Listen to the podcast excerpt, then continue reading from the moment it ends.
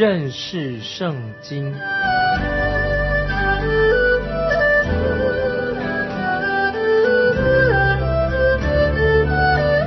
认识上帝的话，把上帝的话带到全世界。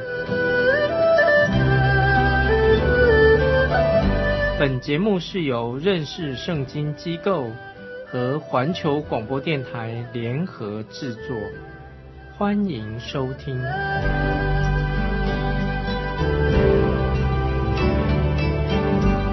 亲爱的听众朋友，你好，欢迎您收听。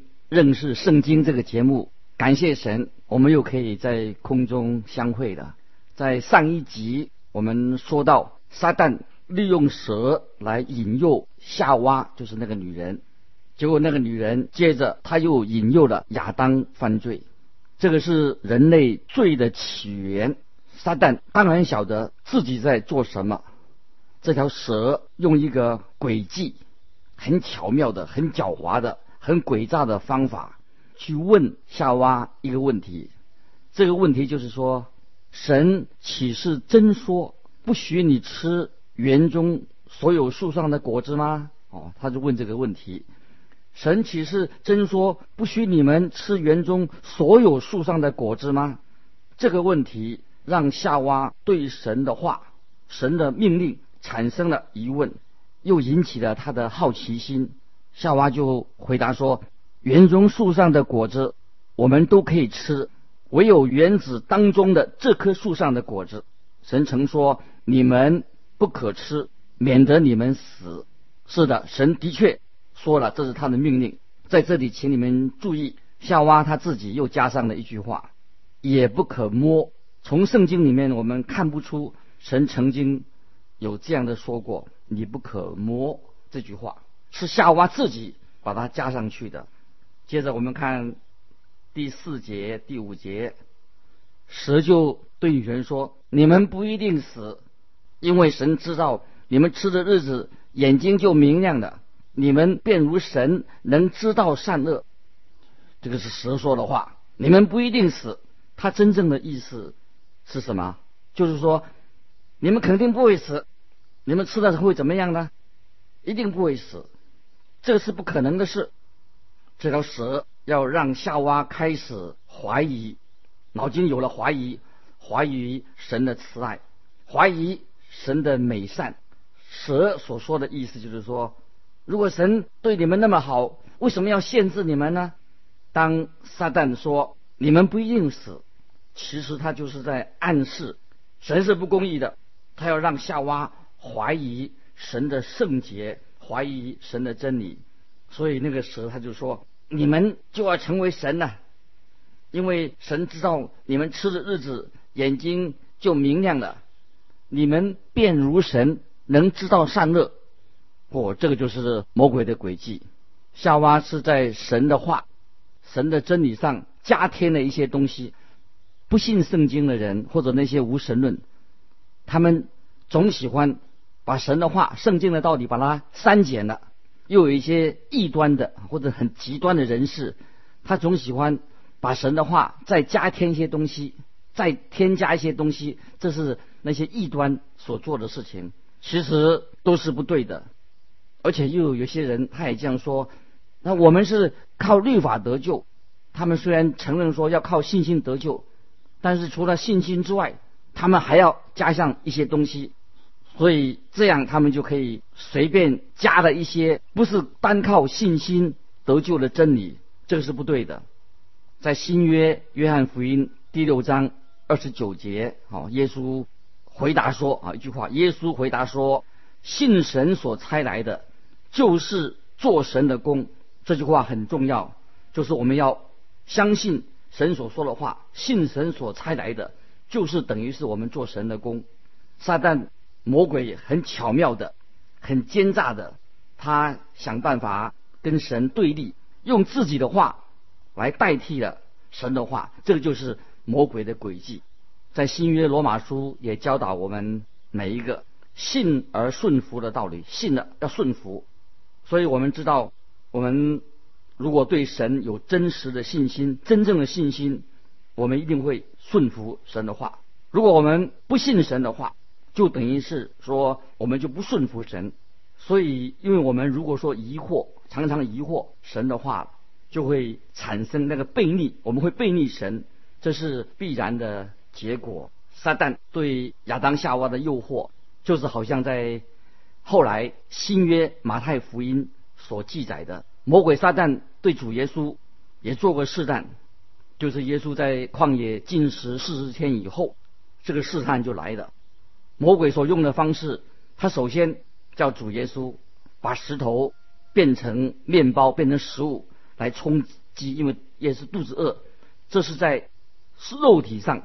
试探耶稣，魔鬼试探耶稣，就好像我们读这个圣经，那棵树上分别散了树上的果子，好看着啊，当着食物一样，好做食物一样。接着撒旦也把万国的荣华，世上的万国都指给耶稣看，要试探他。这个是在心里面对耶稣所做的试探，就像那棵树啊，悦人的眼目啊，看起来看得很欢喜。一样啊，撒旦也曾经叫耶稣从圣殿上、圣的殿顶上从那里跳下来。这是什么试探呢？是撒旦要试探啊，耶稣在灵性上试探耶稣，就像那棵树分别善恶的树。他说吃了以后，你就会得到智慧了。所以我认为撒旦魔鬼今天仍然没有改变他试探人的策略，没有改变他的轨迹。撒旦对你、对我也是采用一样的方法，因为他这套方法很管用，把人陷到罪恶当中。所以撒旦他没有改变他试探人的策略，他只要按照这样的一个轨迹，就可以让那些啊不警醒的人、不读圣经的人就会跌倒了。新约约翰一书第二章十六节也这样说：因为凡世上。的事，世界上的事，就像肉体的情欲、眼目的情欲，并今生的骄傲，都不是从父来的，乃是从世界来的。啊，这是新约的约翰一书二章十六节所说的。那棵分别善恶树的果子可以做食物啊，这句话就像是肉体的情欲，肉体的情欲，又悦人的眼目。看起来很好看，悦人的眼目，就是所谓的眼目的情欲，就是说看见万国的荣华，悦人的眼目。最后他说，如果吃的那个果子会使人有智慧，吃善恶树上的果子会使人有智慧，这个就是等于是今生的骄傲啊。这刚才我们经文所说的，因为凡世界上的事，就像肉体的情欲、眼目的情欲。今生的骄傲都不是从父来的，乃是从世界来的。所以主耶稣说过，肉体的罪，肉体我们身上的罪，是从人内心深处所发出来的。所以撒旦魔鬼他的工作，就是从人的心里面发出诱惑，这是撒旦一向所用的手段。他诱惑亚当夏娃来背叛神，从此我们人类就离开了神。看起来，撒旦魔鬼好像他的诡计得逞了，等于是说，撒旦告诉亚当夏娃，他们吃了分别善恶树上的果子，就如同神一样，要跟神一样能分别善恶。我们都知道那个结果是怎么样？结果我们人类，我们人从此就犯罪堕落了。现在我们来到啊第七节，第七节，圣经说他们两人。的眼睛就明亮了，才知道自己是赤身肉体，便拿无花果树的叶子为自己编做裙子。第七节这样说：眼睛明亮啊，这里是什么意思啊？是指他们的良心，在人还没有犯罪堕落之前，人并不需要良心的，因为人本来就是很单纯、很清洁的、很纯，人很纯的，不知道。什么叫做何谓罪恶？他对罪恶不了解，不知道罪恶是什么。因为良心不是由自己造出来的，良心本来就是在我们的心灵的深处。有一位学者他是这样说，他也是一个基督徒，他曾经对我说：罪恶像什么？就像罪恶感，人有罪恶感，就像人的左手右手一样，左右手是身体的一部分，人是摆脱不了的。就是我们知道说，良心，每个人心里面都有一个良心。接着圣经说，他们才知道啊，这个经文说，他们才知道自己是赤身肉体的，便拿无花果树的叶子为自己编做裙子。请注意啊，这里特别提到无花果树。无花果树，无花果树上的叶子能做什么？他说用无花果树上的叶子来遮掩他们的身体。那个叶子只能够遮掩身体，但是绝对不能够没有办法遮掩遮盖人的罪。很可惜，他们没有向神认罪，而且他们是想要把自己所犯的罪把它隐藏起来、遮盖起来。亚当夏娃他不准备去。承认啊，认罪，他们已经堕落了这个事实。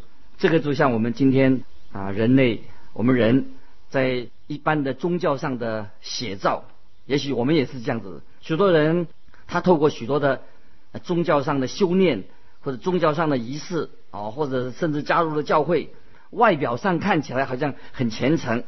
你是不是还记得主耶稣曾经咒诅过？无花果树，耶稣咒诅无花果树的事，所以这个意思就是耶稣谴责那个时候当代的宗教，他们的信仰的心态，他们是其实他主要目的在哪里？是利用宗教来遮盖、掩饰自己所犯的罪，这是是一种非常危险的。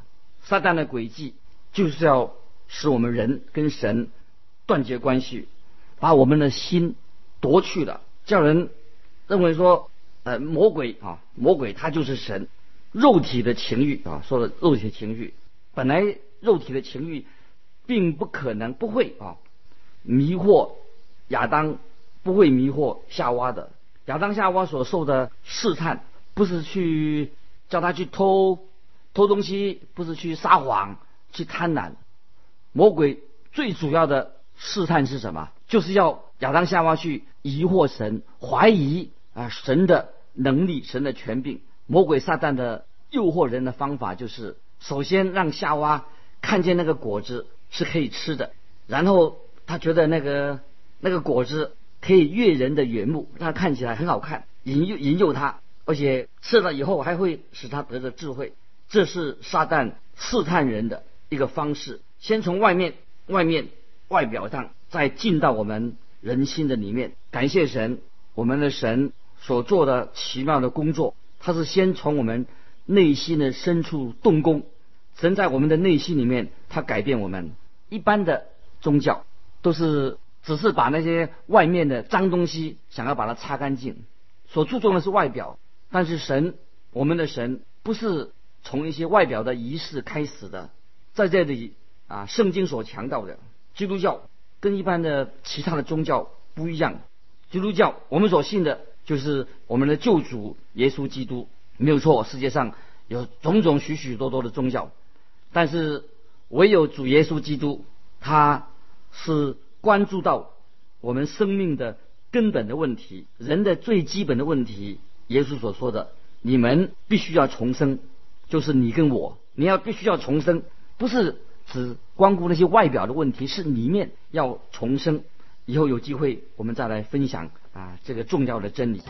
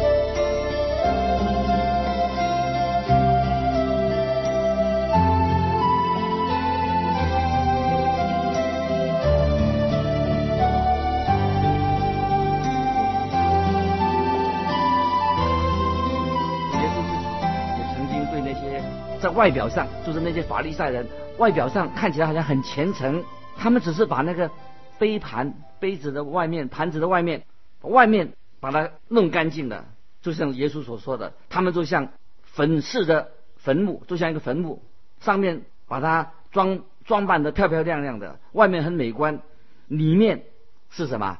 这充满了死人的骨头啊！光注重外表，不注重它里面，就像亚当夏娃一样，他们没有面对问题，没有承认他们自己犯了罪，他们就用无花果树编织的衣服来遮掩他们的身体。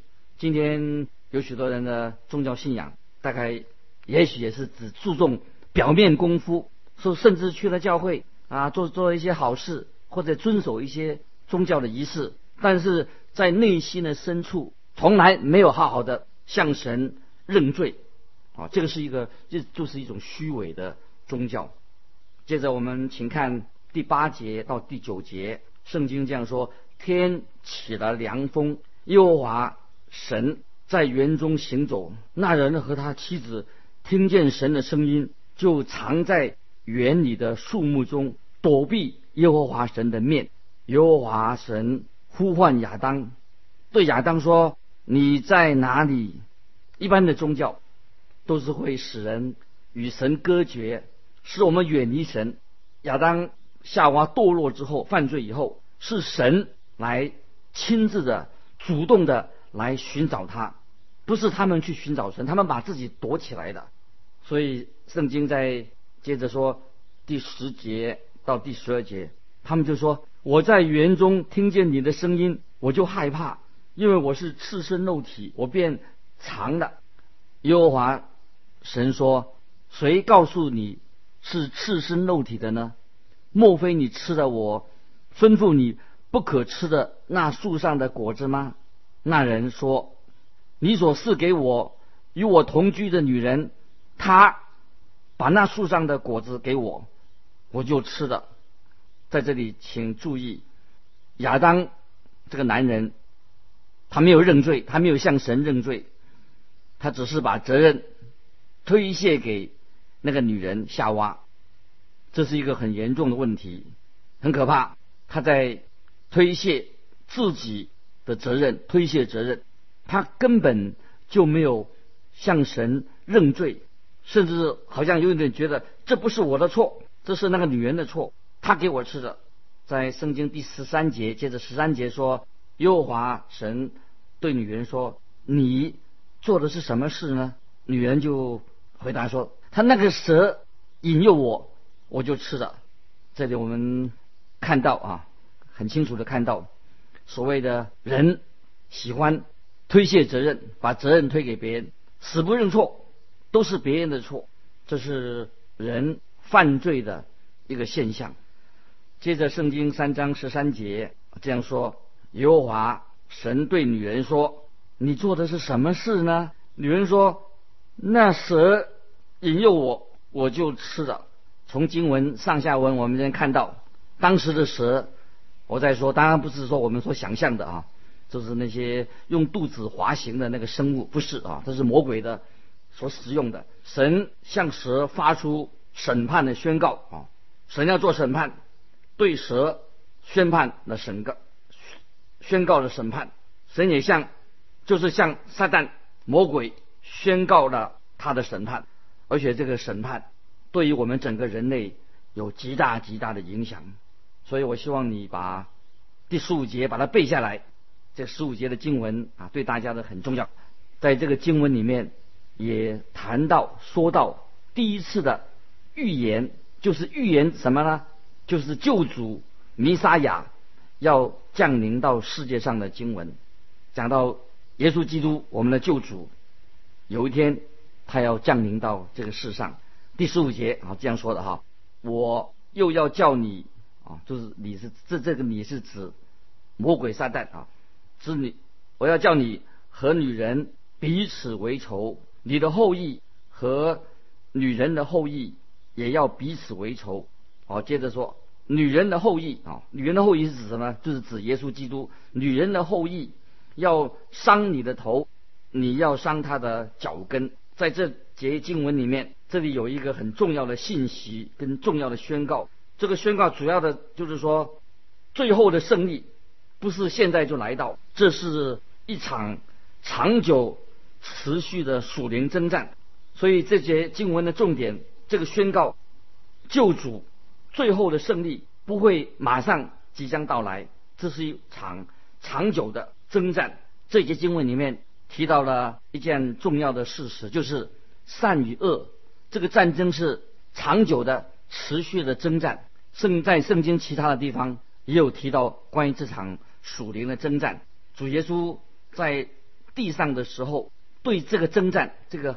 长久的一个征战，属灵的征战，曾经这样说：你们是出于你们的父魔鬼，你们父的私欲，你们偏要去行。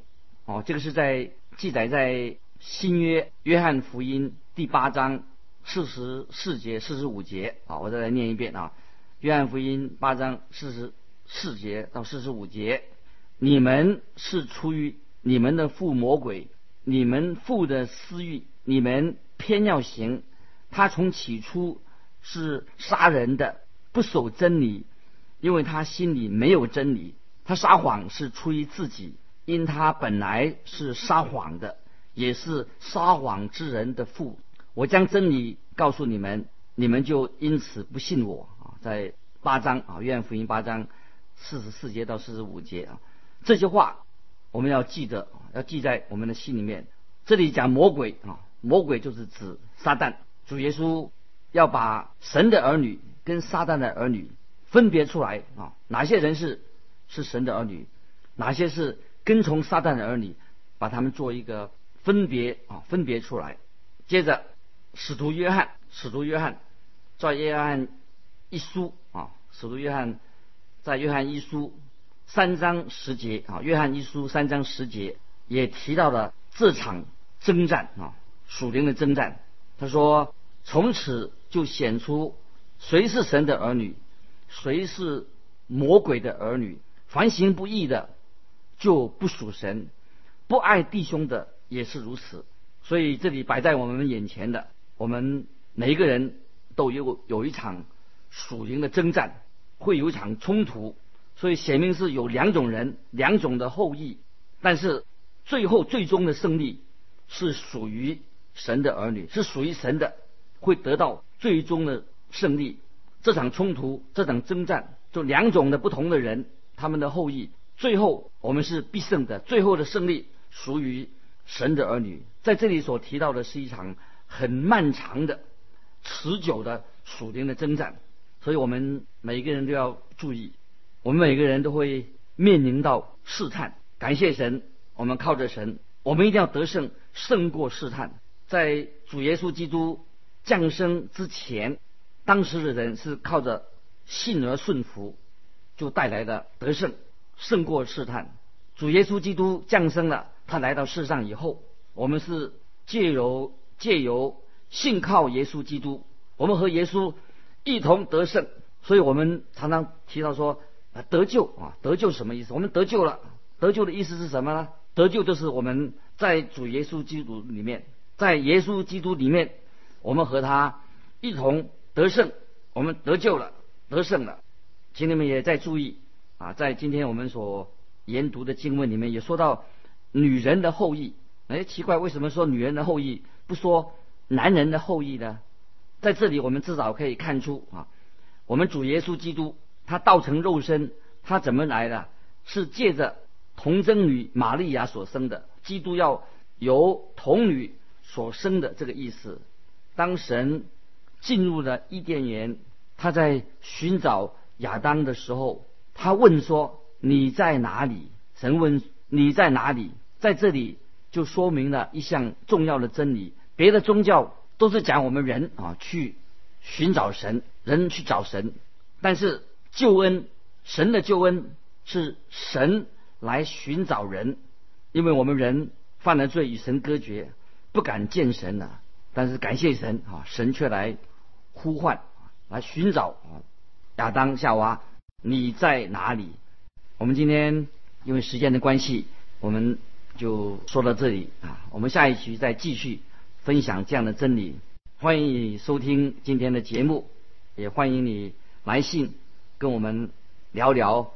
可以写信到环球电台认识圣经这个节目，麦基牧师收啊，麦基牧师就麦就是麦田的麦，基是基督的基。愿神祝福你。我们今天就在这里说再见。